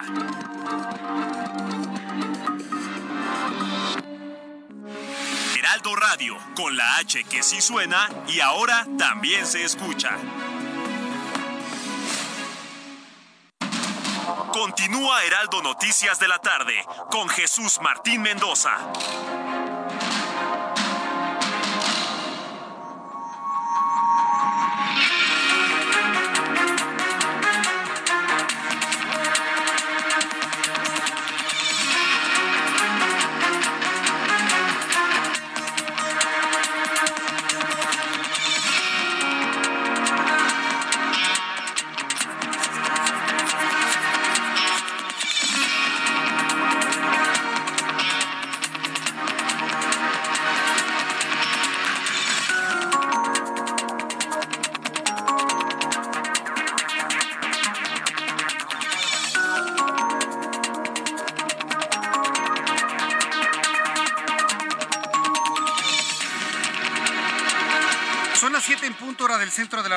Le presento un resumen con las noticias más importantes en el Heraldo Radio. La coalición Va por México va a definir el proceso de elección de su candidato a la presidencia en 2024 a partir del próximo lunes 26. Representantes de los partidos PRI, PAN, PRD informaron que será el 26 de junio cuando den a conocer el proceso de elección de candidato a la presidencia de la República. Y luego de regresar por su gira en Nuevo León, el senador con licencia y aspirante a la presidencia Manuel Velasco pausará sus recorridos por el país debido a que su esposa Naí tuvo que ser internada en un hospital por una perforación de tímpano. Lo que también sucede a pocos meses de que inicie su gira con el grupo musical RBD de acuerdo con una publicación periodística dada a conocer el día de hoy. Durante la 53 Asamblea General de la Organización de Estados Americanos, llevada a cabo en la ciudad de Washington, Rodrigo Iván Cortés, presidente del Frente Nacional por la Familia y representante de la Coalición por la Libertad de Conciencia y Expresión, denunció ante Luis Almagro eh, embajadores y líderes sociales de la región que países de América Latina se violentan gravemente el horizonte de las libertades fundamentales como la libertad de expresión. Voy a conversar un poco más adelante con Rodrigo Iván Cortés para que nos hable de la preocupación del Frente Nacional de la Familia sobre la violación a la libertad de expresión que está viviendo México y otros países de Latinoamérica que bueno, pues están viendo todo este peligro, sí, de las agendas ideológicas aplicadas en países del tercer mundo, países subdesarrollados como el nuestro. El día de hoy el presidente mexicano llevó a cabo una reunión privada en Palacio Nacional con el presidente de Morena, Mario Delgado, me dicen que estuvieron presentes 20 gobernadores de la actual administración, así como integrantes de su gabinete, entre ellos los recientes designados en el cargo Luisa María Alcalde y Marat Bolaños. Trascienden primeras declaraciones del jefe de gobierno Martí Batres que uno de los temas que se abordaron durante durante la reunión con el presidente es la organización de la fiesta del 1 de julio porque ganaron la elección. Hágame usted el favor y hasta el momento no nos han aclarado si lo van a hacer con dinero propio o con dinero del erario. El presidente mexicano nombró este miércoles al general André George Fulon, Van Lissum como nuevo titular de la Agencia Nacional de Aduanas, en sustitución de Rafael Marín Mollinedo, quien ahora será el nuevo embajador de México ante la Organización Mundial de Comercio. De acuerdo con el Servicio Meteorológico Nacional, la presente tercera hora de calor que se extiende por México va a durar hasta el próximo 22 de junio. Es decir, mañana todavía tendremos algo de intenso calor y todo se visualiza para que a partir del próximo viernes tengamos un descenso sensible en los valores de temperatura en los termómetros de toda la República Mexicana. Ya anuncié más temprano que hoy por la mañana murió el periodista mexicano Nino Canún. Murió a los 82 años. Nino Canún, quien marcó toda una época en radio y televisión, murió a consecuencia de problemas pulmonares el día de hoy. Descanse en paz, Nino Canún. En entrevista con el Heraldo Radio, la diputada federal y secretaria general del PAN, Cecilia Patrón, confirmó que el lunes 26 de junio se dará a conocer el proceso que va a definir al candidato de la coalición Va por México y aunque reconoció cierto rezago con respecto a Morena, insistió en la necesidad de respetar los tiempos y no violentar la ley, como lo ha hecho el partido oficialista el día de hoy. Nosotros también tenemos buenos eh, hombres y mujeres capaces que pueden dar la batalla y que pueden desde luego remontar. Nosotros creemos que esto siempre es de trabajo, es de lucha. Eh, presentamos el día de ayer eh, la, plataforma Va por México buscando que los ciudadanos puedan participar, puedan escuchar y este lunes 26 estaremos ya dando a conocer el método. Pero quiero decirte que lo más importante para nosotros en el método es que los ciudadanos, es que la gente, cualquier persona pueda participar. El todavía presidente nacional del PRI, sí, todavía, es increíble que todo esté ahí, pero bueno, el todavía presidente nacional del PRI, Alito Moreno, minimizó la renuncia de integrantes de su partido político. El todavía presidente nacional del PRI minimizó las renuncias de exgobernadores de Hidalgo, Omar del exgobernador de Hidalgo, Omar Fayad, así como de los ocho diputados del Congreso hidalguense que abandonaron las filas del tricolor al señalar que en el caso del exmandatario estatal se cuando ya no estaban. Bueno, ya, ya, ya, eso ya es una declaración ya muy forzada. Se van cuando ya no estaban. Estaban. Y tan estaban que renuncian. Y se volvió viral. Y todo el mundo habla de ello. Y por, aunque sea una frase muy dominguera y muy pegadora, se van cuando ya no estaban. Pues la verdad es que sí estaban. Y se fueron estando aunque parezca un juego de palabras.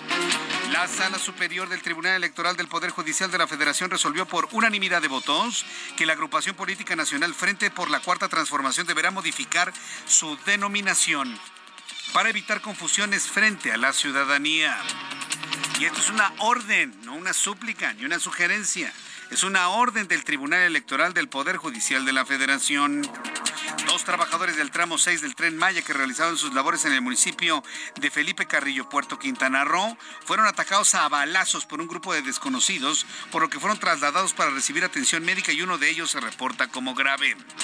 El ministro del Interior de Francia, Gerard Darmanin, informó que 37 heridos, cuatro de ellos graves y dos desaparecidos, es el saldo por la explosión y el incendio de un edificio de departamentos en el centro de París cuyas causas aún se investigan y no se conocen con toda claridad. La agencia oficial de noticias palestina, WAFA, informó que el ejército de Israel atacó este miércoles con un dron armado un vehículo en el norte de Cisjordania, matando a tres milicianos palestinos, siendo el primer ataque selectivo por aire desde, desde ese territorio desde el año 2006. Rusia declaró este miércoles organización indeseable al Fondo Mundial para la Naturaleza, una medida que en la práctica prohíbe las actividades de esa ONG ecologista en el país, donde se reprimen las voces críticas desde la ofensiva rusa en Ucrania. Así que Rusia está declarando este miércoles organización indeseable al Fondo Mundial para la Naturaleza. En Brasil, una niña de 12 años sufrió una descarga eléctrica y murió después de utilizar, escuche usted esto, ¿eh? Ojo con lo que le voy a informar. Una niña de 12 años sufrió una tremenda descarga eléctrica y perdió la vida luego de utilizar un teléfono celular enchufado mientras estaba siendo cargado.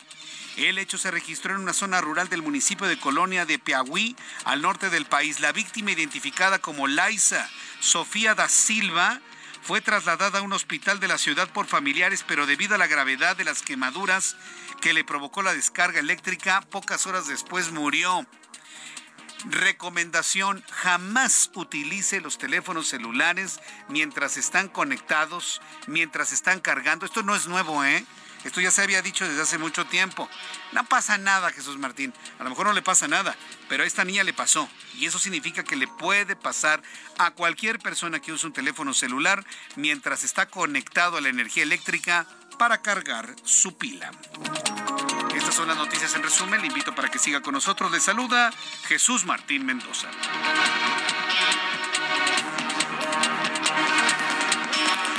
Son las 7.10, las 19 horas con 10 minutos, 7 de la noche con 10 minutos, hora del centro de México. Vamos a continuar con la información en todo lo que sucede en el Valle de México, en la zona metropolitana, y empiezo con mis compañeros reporteros urbanos. Alan Rodríguez, esta hora de la tarde, ¿en dónde te ubicamos, Alan?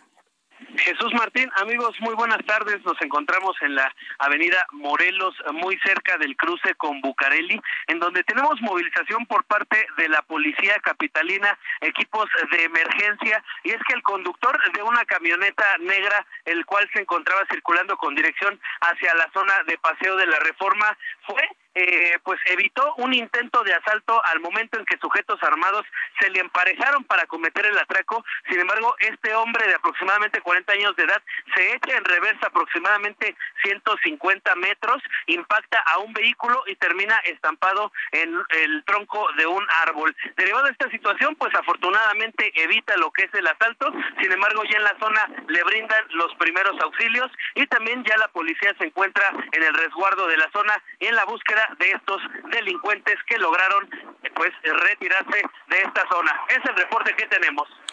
Muchas gracias por la información, Alan. Continuamos el pendiente. Buenas tardes. Mario Miranda, ¿en dónde te ubicamos, Mario? Jesús Martín, muy buenas tardes.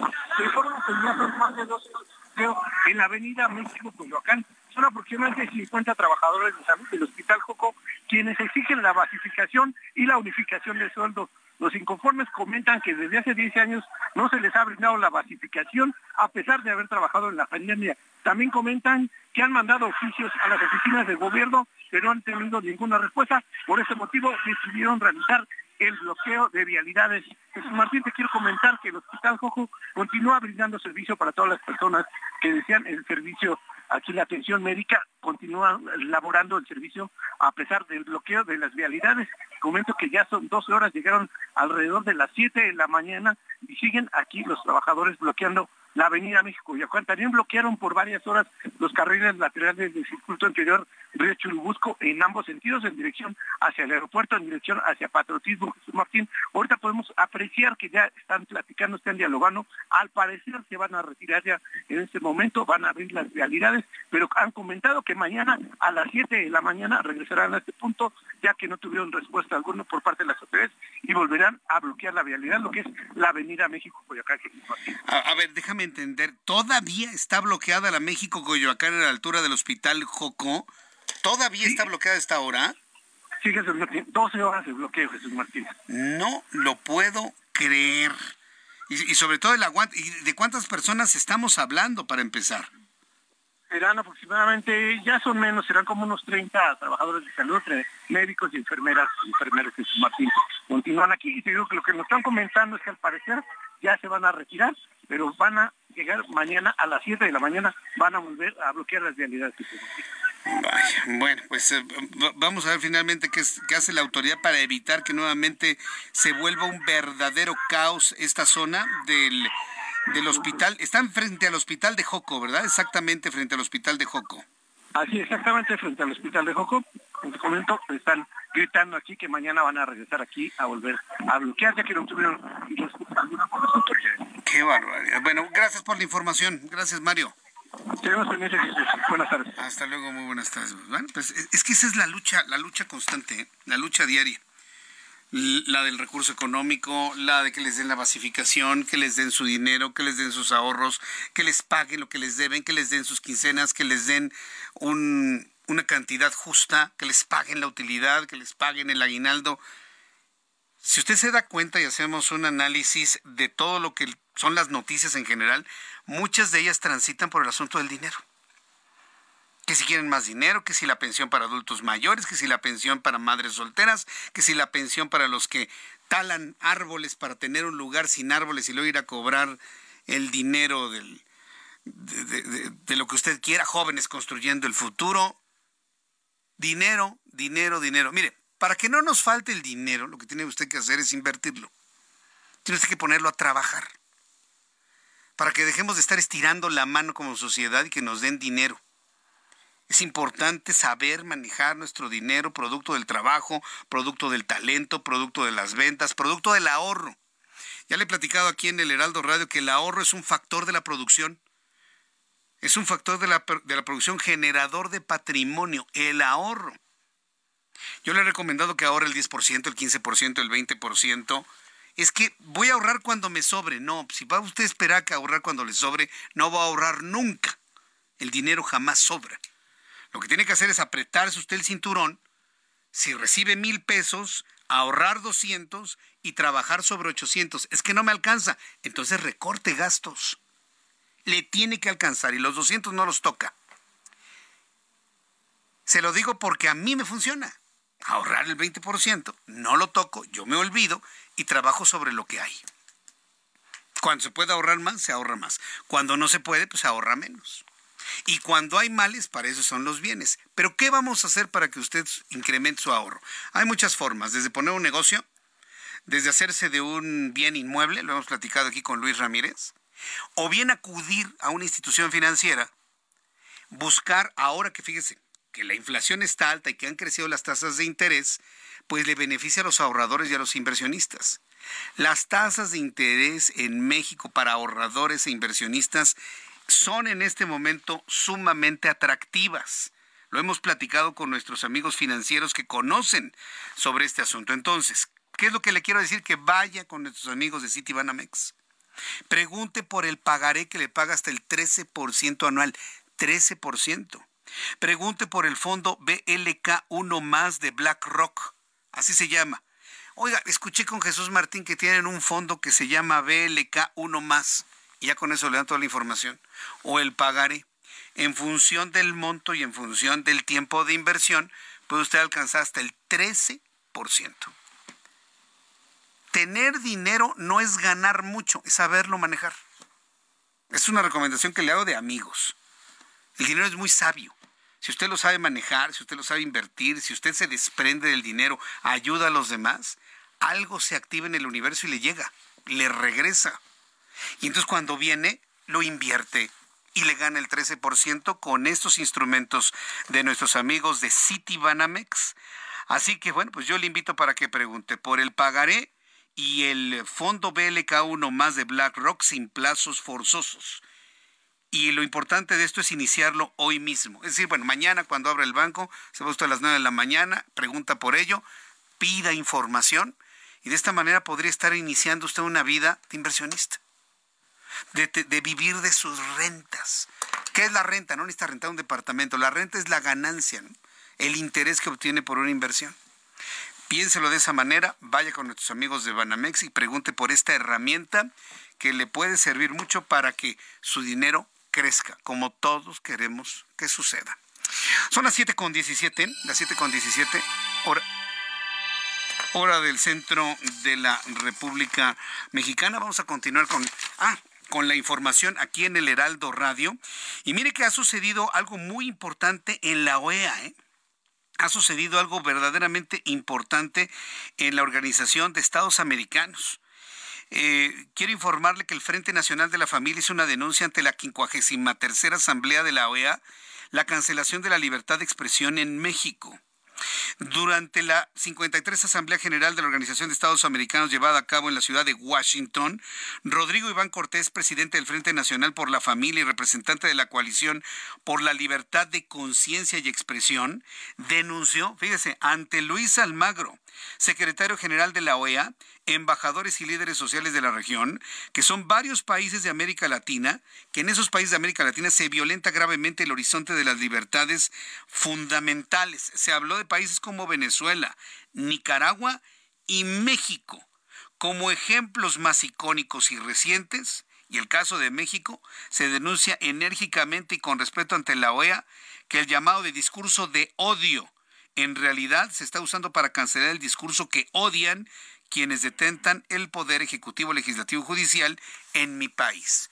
Fueron las palabras de Rodrigo Iván Cortés en el seno de la OEA en la ciudad de Washington. Súbale el volumen a su radio. En la línea telefónica, Rodrigo Iván Cortés, presidente del Frente Nacional por la Familia, a quien yo le agradezco desde la ciudad de Washington estos minutos de comunicación. Estimado Rodrigo Iván Cortés, bienvenido, muy buenas noches. Hola, muy buenas noches. Pues gracias por tomar la comunicación en esta, en esta noche allá en Washington. Entiendo que va saliendo de la Asamblea de la Organización de Estados Americanos. Eh, eh, y bueno, pues preguntar cómo le fue con esta denuncia, sobre todo de lo que ocurre en México con esta violentación de derechos fundamentales como es la, el derecho a la información y a la libre expresión. Pues eh, mira, los casos que son emblemáticos son los de Cuba, los de Venezuela, los de México y Nicaragua. Varias de las eh, delegaciones y coaliciones se expresaron también en el mismo sentido. Eh, en el caso de México, eh, denunciamos muy, muy en concreto cómo se está cancelando la libertad de prensa cuando se impide la libre manifestación de ideas y se amenaza incluso con cárcel a periodistas como Sergio Zaragoza, que es director de México Elige. Y aquí el punto clave es que se le está amenazando eh, por disentir con funcionarios del régimen actual en temas como la protección de la vida. Debería de ser absolutamente eh, protegida la libertad de prensa, la libre manifestación de ideas, pero en México no lo es. También mencionamos el caso, por ejemplo, de Tere Castel, una diputada de oposición que por tratar de defender a los menores de edad y a las mujeres, se está usando leyes que se supone están para defender a las mujeres pero que están siendo reinterpretadas por tribunales como el electoral para justificar la violencia contra las mujeres. Y a esto le llaman eh, digna rabia. Es algo absolutamente sorprendente que una ley que busque evitar y erradicar la violencia contra la mujer se utilice para justificar la violencia contra la mujer. También mencionamos que se cancela la libertad de expresión de los ciudadanos y se impide su libre participación en la conformación democrática de las leyes, y esto lamentablemente lo sufro en carne propia, en los casos que se están llevando a cabo en contra de mi persona y precisamente la organización que presido, que es el Frente Nacional por la Familia, por expresar, fíjate, esto es delicadísimo, por el simple hecho de expresar nuestro rechazo contra iniciativas ostensiblemente violatorias de los derechos humanos que son promovidas por políticos del régimen. Entonces, esto nos parece que es muy delicado porque se están utilizando expresiones pues que son bien sonantes, pero se están convirtiendo en cuestiones pues de coerción, por ejemplo, cuando hablan en México de derechos sexuales y reproductivos, lo que están implementando es una imposición coercitiva del aborto. Y cuando, como el caso de periodistas mismos que lo han expresado, se les van encima con demandas legales e incluso penales. O cuando nosotros rechazamos algunas cuestiones de ideología de confusión de género que se quieren aplicar a los menores de edad como para cambiarles el sexo haciendo un lado a los padres de familia, se cancela la libertad fundamental pues de expresarse en contra de ese tipo de cuestiones. Y lo delicado es que con estas cuestiones se resquebraja la democracia y esto nos debe de llamar mucho la atención porque al lado nuestro, en Centroamérica, el caso de Nicaragua va unos pasos adelante. Y ahí se está llevando a cabo una sistemática violación al derecho a la libertad religiosa en contra de la Iglesia Católica, donde se encarcela, se condena a ministros de culto con acusaciones que son tanto falsas como absurdas. Y ahí hay que recordar el caso del obispo Rolando Álvarez, un caso terrible eh, por la por la gran injusticia que se comete o el expulsar a, a las religiosas de la Madre Teresa de Calcuta, congelarles sus cuentas, o sea, es increíble. Increíble. Eh, y yo creo que este ha sido un enorme paso que se ha logrado de poder ventilar y visibilizar estos excesos y estas violaciones a la libertad de expresión ante la Organización de Estados Americanos. Yo quiero agradecerle mucho, Rodrigo, el que me haya tomado la comunicación y déme oportunidad de seguir en contacto con el Frente Nacional para la Familia e ir ventilando estos asuntos para que se escuche la voz y se respete ese derecho fundamental. Muchas gracias por este tiempo, Rodrigo, y saludos hasta la ciudad de Washington. Muchísimas gracias a ustedes y seguimos en contacto. Seguiremos en contacto. Gracias, Rodrigo. Hasta pronto. Bien, pues hemos conversado con Rodrigo Iván Cruz, quien es el presidente del Frente Nacional para la Familia. Voy a los anuncios y regreso enseguida con más aquí en El Heraldo. Escucha las noticias de la tarde con Jesús Martín Mendoza. Regresamos.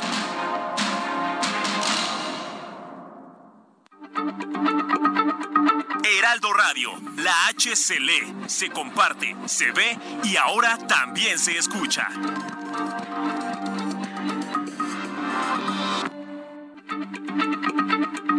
Heraldo Radio, la H se lee, se comparte, se ve y ahora también se escucha.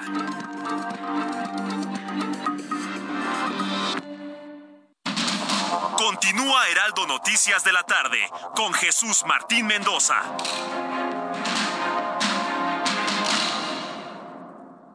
CAT promedio de 31.1% sin IVA. Vigencia del 3 al 31 de mayo. Detalles en ram.com.mx. Aprovecha el mes del trabajo RAM con las mejores promociones del año para estrenar una RAM 4000. La única pickup doble cabina que carga con más trabajo. Llévatela con tasa desde 9.75%. RAM. A todo con todo.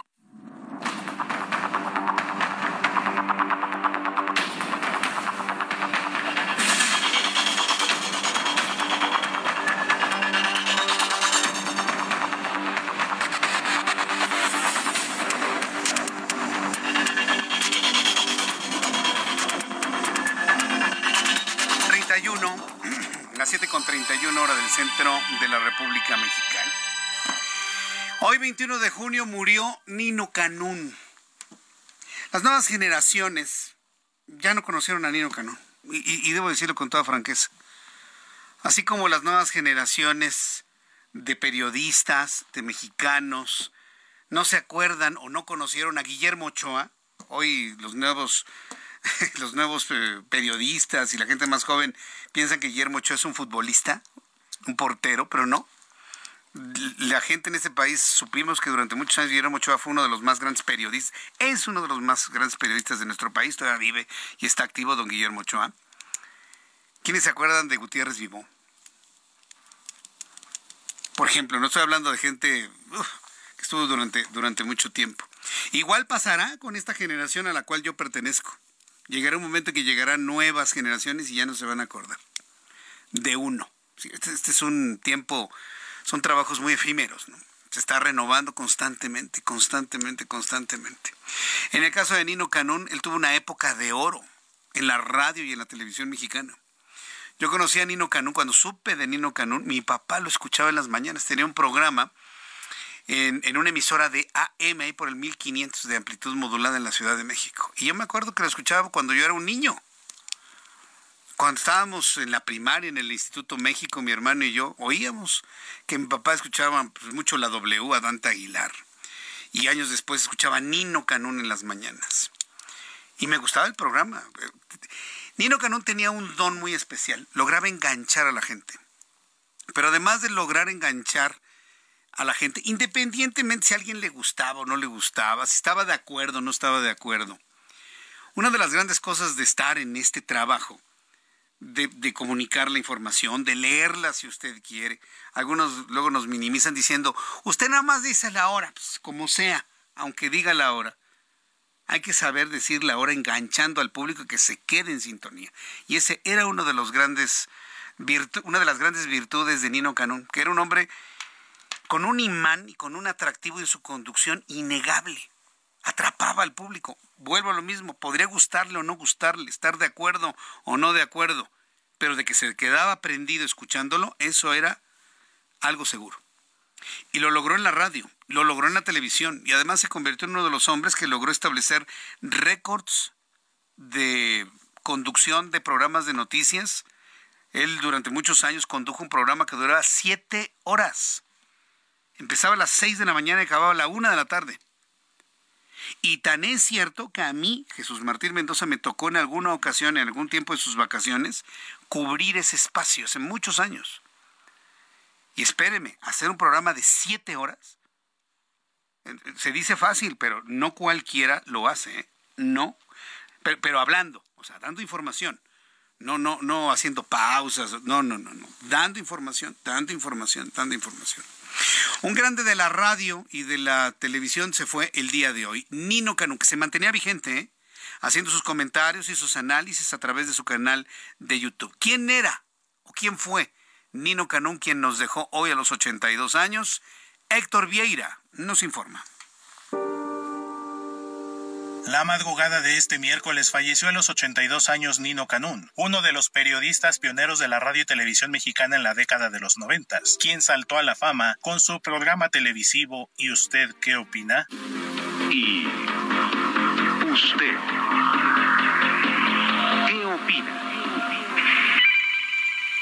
Nacido el 7 de mayo de 1941 en la Ciudad de México, Nino Canún comenzó su carrera en la televisión en 1981 como conductor de noticias en la cadena estatal Imevisión. Posteriormente, pasó a Canal 11 como conductor del noticiero Enlace.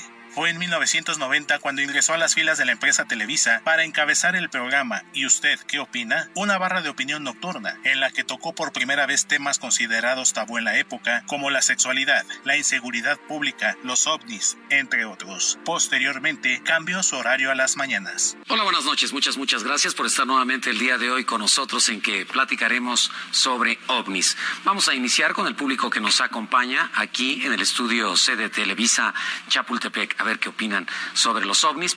con invitados que iban desde políticos, comediantes y hasta deportistas. ¿Y usted qué opina? Se convirtió en una de las emisiones nocturnas con más audiencia en la historia de la televisora de Chapultepec 18, con niveles de rating similares a otras emisiones como Mala Noche No y En Vivo, conducidos por Verónica Castro y Ricardo Rocha, este último también recientemente fallecido. ¿Puedo decir una cosa? Usted puede decir todo lo que quiera, señor. Quisiera decir una cosa. Yo creo que el señor lo que está diciendo no tiene mucha razón. Le voy a explicar porque, perdón, es una opinión. Yo creo que cuando un cómico dice un doble sentido y usted lo acusa de tal, yo le preguntaría a usted si usted cree que los niños nacen sabiendo qué es doble sentido. Tras su salida de Televisa, Nino Canú se dedicó a la radio, donde formó parte de empresas como Grupo Fórmula y Grupo Radio Centro, de donde salió aparentemente por presiones gubernamentales. ¿Vetado por qué? Por Peña Nieto y por Luis Videgaray. Pero usted no se quería enganchar con Fox, lo voy a enganchar con Fox. Fíjese que en el 2006 yo estaba entrevistando a Marcelo Ebrard en Grupo Radio Centro. Y en ese momento llegó Francisco Aguirre y Carlos Aguirre me dijeron, vámonos porque Fox nos está esperando. Entonces Ebrard dijo, no, hasta que no se termine la entrevista. No, no, no, no, nos vamos porque el presidente nos está esperando. Bueno, pues ya llegamos a Los Pinos y, oh sorpresa, estaba el presidente Fox con Luis Carlos Ugalde, presidente del IFE. En sus últimos años, Nino Canón transmitía a través de sus redes sociales y expresó abiertamente su apoyo al régimen de Andrés Manuel López Obrador, a quien incluso le agradeció su regreso a los medios de comunicación durante la conferencia matutina de Palacio Nacional el 28 de enero de 2019. Hola, presidente. Mucho gusto, muchas gracias. Soy Nino Canún, vetado hasta el 1 de julio y posteriormente hasta el 1 de diciembre. Vetado de todos los medios de comunicación. Gracias a usted, regreso a los medios de comunicación. Frases como el nombre de su propio programa, ¿y usted qué opina? y Aguántame el corte, ambas de su autoría, pasaron a formar parte del lenguaje colectivo. Descanse en paz, Nino Canún. Héctor Vieira, Heraldo Media Group. Muchas gracias, Héctor. Muchas gracias, Héctor, por hacer este recuento de un gran amigo al que conocí durante mucho tiempo, Nino Cannon. Hoy expresarle a toda su familia, a todos sus amigos, nuestro dolor, nuestro impacto por la partida de un hombre importante en el medio. Vuelvo a decirlo, pudo haber estado de acuerdo o no de acuerdo con él, pero de que hizo una época, de que escribió una página importantísima en la historia de la televisión y de la radio, eso es algo totalmente innegable. Descansa en paz Nino Canún y desde aquí un abrazo para su hijo Nino, para Sandro, para Michelle, para Dino, para Mara. Ellos se quedan con la herencia de un padre que los quiso muchísimo y que les marcó el camino para poder hacer de la comunicación una forma de vida.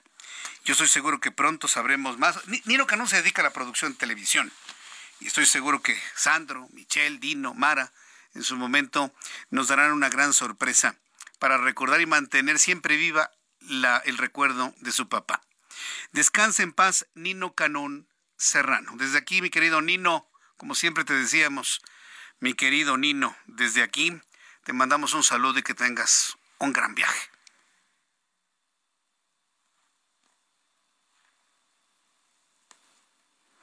Ya son las 7 con 39, las 19 horas con 39 minutos, hora del centro de la República Mexicana. Varias personas a través de redes sociales me han preguntado si sé de qué murió Nino Canón. Mire, él padecía fibrosis pulmonar, eso es conocido de muchas personas. Desde hace mucho tiempo tenía fibrosis pulmonar, fumaba mucho, ya utilizaba algo de, de oxígeno, apoyo de oxígeno constantemente, y entiendo que eso fue parte de lo que desencadenó finalmente su fallecimiento. Qué importante es estar bien de salud. Siempre es importante checarse, no caer en excesos. Y dice que hay un dato que a mí en lo personal me sorprendió muchísimo. ¿Sabía usted que el 40%, eh, perdón, el 30% de la población, es decir, 40 millones de mexicanos, tenemos hígado graso? ¿Usted lo sabía? Y el hígado graso fundamentalmente, eso yo lo sé porque lo he estado investigando, está en función del consumo de carbohidratos y en gran medida consumo de jarabe de maíz de alta fructosa bebidas endulzadas y todo lo que tiene que ver con los carbohidratos que consumimos. Hoy vamos a hablar del hígado graso. Finalmente, ¿qué es? Luego nos encontramos en internet imágenes. Este es un hígado sano y este es un hígado graso. Y uno se espanta, ¿no? Pues, ¿qué es esa cosa? Bueno, por eso he invitado hoy al doctor Diego Angulo Molina. El, el, doctor Angulo Molina es gastroenterólogo, endoscopista del Centro Médico ABC, subdirector de la línea de servicio de medicina interna del Centro Médico ABC. Doctor Angulo Molina, qué gusto saludar. Bienvenido. ¿Cómo está? Jesús Martín, muy contento de estar aquí, de platicar este tema tan importante y tan común en México. Sí, hígado graso, ni nos enteramos que lo tenemos, ¿no? No, es parte del problema, que es muy difícil a veces que la gente sepa que tiene hígado graso y, encontrarlo y que, que los pacientes sepan y acudan al médico, ese es parte del problema. ¿Y el hígado graso está efectivamente envuelto en grasa? ¿Por qué se llama hígado graso? Sí, porque en la grasa, en las funciones del, hígado es mucho metabolizar y, procesar la grasa que comemos y carbohidratos, como bien dijiste Jesús Martín, este, y entonces empieza a acumular grasa entre los hepatocitos, que son las células del hígado, y empiezan a inflamar el hígado. ¿Y es una grasa como cuál? Es, son... Eh, ¿Son triglicéridos o de qué estamos hablando? ¿Qué son? Sí, es como la grasa que se va depositando en el cuerpo, eh, eh, colesterol, triglicéridos, hay muchos tipos de grasas de, baja densidad y demás, como la grasa que se va acumulando en el abdomen, en, los, en, los, en la obesidad, en los, se va acumulando también en los órganos. Y el, un, un punto muy importante es que se acumula dentro del hígado y empieza a producir problemas y una enfermedad. ¿Por qué hay más casos de hígado graso ahora que antes? Pues va muy en relación con, con lo que tenemos en la población de este país, que es la obesidad, la diabetes, la hipertensión, este, pues los malos hábitos que tenemos los mexicanos. ¿Es la calidad de la comida de estos tiempos en comparación con la calidad de los alimentos del pasado? Pues sí, porque tenemos mucho sedentarismo hoy en día, Jesús Martín, este, mm. tenemos eh, la comida mexicana rica en todos, que casi todo es frito, este, pero y tenemos poco, poco, poco afín al, al, ejercicio. Pero la comida mexicana ha existido siempre. Yo recuerdo ya en la década de los setentas, pues que la gente se alimentaba con tacos, tortillas, frijoles, arroz y no existía el problema de la obesidad. ¿Qué estamos comiendo ahora? Yo creo que es más en relación al, al poco ejercicio que hacemos. Al poco ejercicio. El sedentarismo que tenemos, lo poco que nos movemos. Y, pues antes había que caminar, había que hacer mucho más actividad para, para moverse y movilizarse. y, otro problema es que antes no lo diagnosticábamos y no le hacíamos tanto caso al hígado graso, no, no, lo manejábamos y vimos las consecuencias hoy en día de, de, no manejar el hígado graso. Hace algunos años conversaba con un buen amigo gastroenterólogo y él me decía que estaba en función también de la calidad de los azúcares que consumimos. Antes consumíamos más azúcar de caña, ahora más jarabe de maíz de alta fructosa. ¿Hay alguna relación directa en eso para el hígado graso? 100% y, y el tipo de el, tipo de, carbohidrato que toma, que comemos hoy en día, la cantidad de harina que comemos hoy en día, eh, todo eso lo procesa el hígado y lo va convirtiendo como él va pudiendo en, las sustancias que necesitamos para vivir. Ahora entiendo que el hígado es uno de los órganos que tiene una capacidad de regeneración muy eficiente y una de las más rápidas de todo el cuerpo. ¿En cuánto tiempo se puede regenerar un hígado cuando se establece un patrón de alimentación, un cuidado con ejercicio? ¿En cuánto tiempo podemos recuperar la salud de nuestro hígado? En meses, es impresionante lo que cuando le hacemos caso a al médico, cuando le hacemos caso a nuestro cuerpo, se regenera y vuelve a la normalidad si lo agarramos en, un buen tiempo. Y en meses podemos tener unos buenos resultados y, cambios absolutos en las bioquímicas, en los ultrasonidos, etcétera. Entonces es la parte de la buena noticia, que nuestro hígado puede reaccionar en cuestión de semanas entonces. Sí, claro, tener el diagnóstico de hígado graso no es para asustarse tampoco, o sea, no, pero sí de empezar a, consultar a su médico y empezar a hacer algunos cambios de hábito que, los van a ayudar para la salud integral. Mm, ¿Son los cambios de hábito, la alimentación y el ejercicio lo que corrige el problema o también se aborda desde el punto de vista de medicamentos? No, principalmente es un cambio de hábito, principalmente es el control del azúcar, el que sabemos las complicaciones que esto puede llevar, el control de hipertensión arterial, el control de dislipidemias, de, de, colesteroles altos, triglicéridos, aumentar el ejercicio y si hay algunos medicamentos que pueden ayudar, antioxidantes como el omega 3 y algunas cosas que debemos llevar a cabo para, para controlar este síndrome metabólico principalmente. Cuando se hacen esos cambios, se diagnostica hígado graso, usted como médico recomienda pues, algún medicamento y el cambio del estilo de vida, esto debe ser para el resto de la vida. Pues sí, porque si hay que, hay que, una, hay que, hay que tratar de, de, de, hacerse una costumbre el buen hábito. Eso no quiere decir que, que, no puedes dejar, dejar de comer las cosas que nos gustan, los tacos y demás, pero en esta vida hay que tener un equilibrio. Y si logramos ese equilibrio, la verdad es que vas a estar más sano y uno se va a sentir mejor.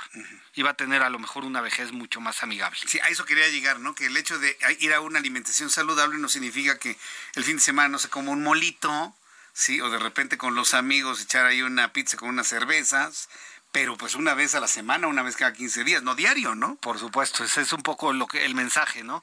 Se trata de vivir bien, comer rico, en este país se come delicioso, pero con moderación, ¿no? Con moderación y, y, aumentar mucho el consumo de vegetales. La verdad es que cómo ayuda eso y somos malos los mexicanos para, para el tema de vegetales y de fibras. Es, es, un problema que trae, arrastramos desde la niñez. ¿Por qué no nos gustan las verduras? Brócoli, calabacitas, lechugas, espinacas. Este... Le subimos, le subimos. hay, hay, algo que a mí en lo personal me gusta mucho, me sorprende cómo la gente los evita, los frijoles, son buenísimos, es una proteína muy, muy buena. Ay, pero es que me sacan gases, Jesús Martín, entonces la gente no los come. Entonces, eh, regresar, ¿no? A lo que son las verduras, las verduras, fibras, sí, sí, es la, y, son, y la verdad es que si te acostumbras es muy sano y, cambia, cambia el metabolismo y te sientes mejor. Pues ahí están las recomendaciones que nos da el doctor Diego Angulo Molina. ¿Dónde encontramos eh, el servicio de gastroenterología y endoscopía del Centro Médico ABC? ¿En, Internet tienen una página? ¿Cómo los encontramos? Sí, como este generalmente es un manejo multidisciplinario donde tienen que ver nutriólogos, a lo mejor gastroenterólogos, hepatólogos y demás, la información la pueden tener en, la página en centromédicoabc.com y ahí los podemos guiar y en lo que podamos ayudar, aquí estamos. Y también en esa página lo encontramos a usted, doctor Diego Angulo Molina. Ahí estamos todo el grupo, sí. Me parece muy bien. Bueno, pues para el público que desea ampliar la información sobre hígado graso, atenderse, ir con nutriólogos, atender su metabolismo y tener una mejor calidad de vida, pues yo le invito a que busque a nuestros amigos gastroenterólogos y endoscopistas del Centro Médico ABC. Doctor Diego Angulo Molina, muchas gracias por acompañarnos el día de hoy. Jesús Martín, muchas gracias. Buenas noches. Esta es su casa, muchas gracias. Bueno, pues hemos hablado de esto que es, me parece que es importantísimo. Tómenlo en cuenta y busque en internet Centro Médico ABC. Viene la dirección, viene el teléfono y comuníquese con ellos. Vamos a hacer una revisión de la información internacional más importante con Alina Leal Hernández. Este miércoles una fuerte explosión sacudió un edificio de París dejando al menos 37 heridos, 4 de gravedad y provocando un incendio que elevó el humo por encima de los monumentos de la ciudad y obligó a evacuar a los edificios colindantes. De acuerdo con la policía, se desconoce aún la causa de la explosión. Por primera vez, las autoridades estadounidenses aprobaron la venta de pollo hecho de células de animales, lo que permite a dos empresas de California ofrecer carne cultivada en el laboratorio a los restaurantes y eventualmente a los supermercados de la nación. El Departamento de Agricultura dio luz verde a Upside Foods y Gold Meat, firmas empeñadas en ser la primera en Estados Unidos en vender carne que no proviene de animales sacrificados, sino de lo que ahora se llama carne cultivada, la cual va del laboratorio a la mesa. En Estados Unidos, la tormenta tropical Brett ganó fuerza en su ruta hacia las islas del Caribe Oriental que se preparaban para lluvias torrenciales, aludes, tierra e inundaciones. Brett tiene vientos sostenidos máximos de 95 kilómetros por hora y se desplaza sobre el Atlántico hacia el oeste a 24 kilómetros por hora, de acuerdo con el Centro Nacional de Huracanes en Miami.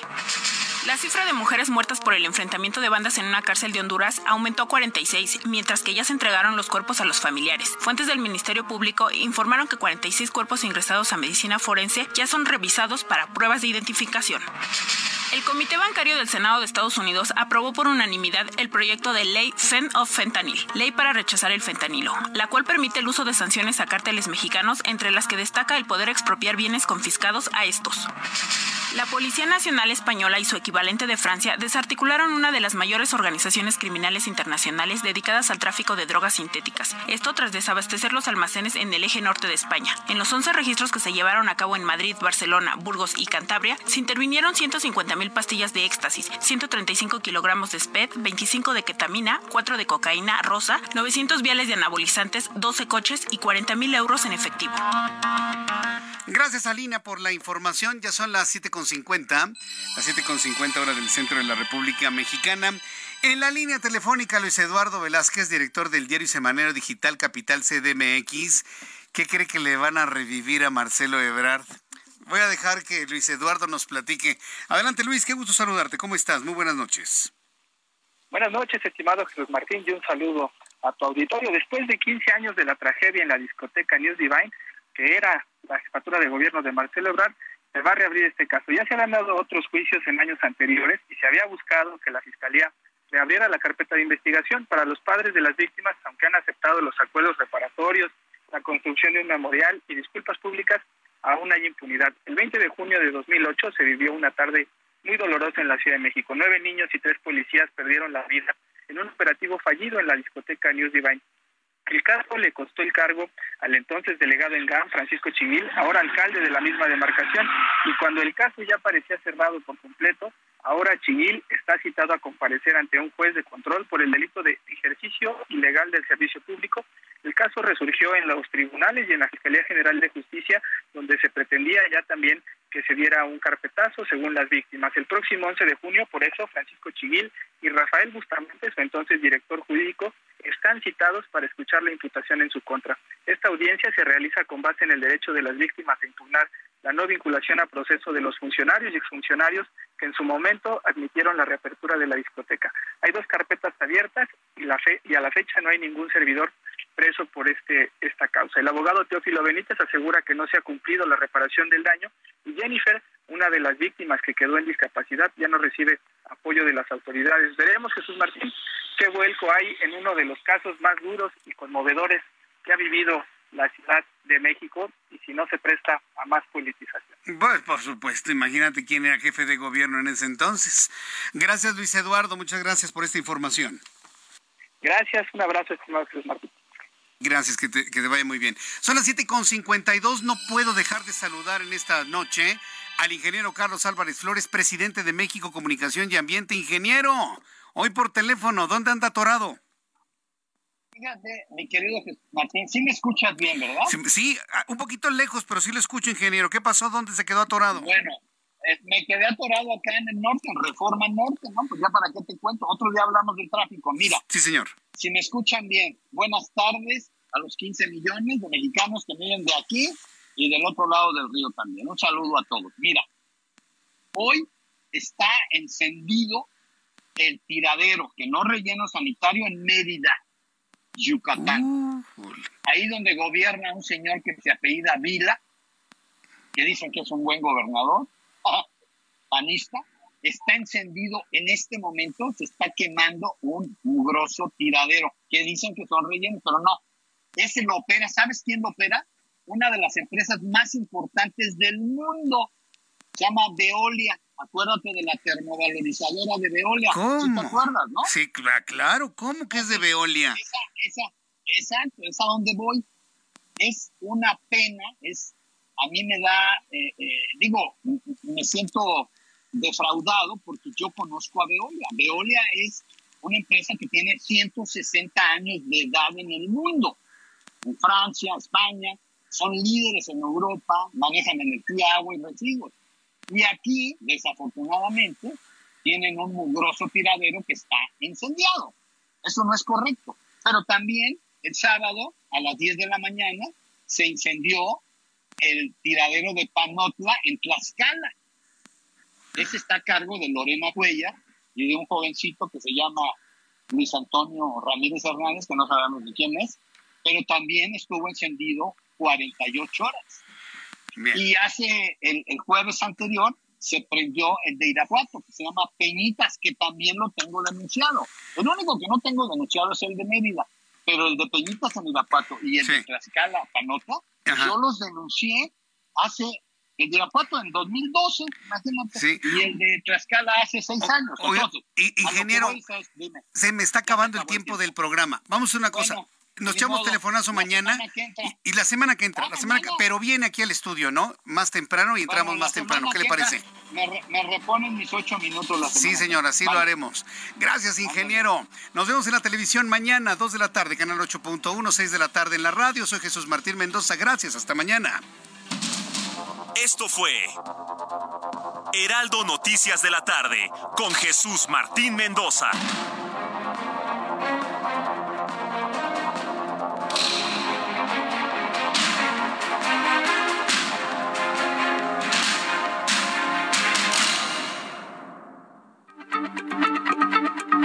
Heraldo Radio. La H se lee, se comparte, se ve y ahora también se escucha.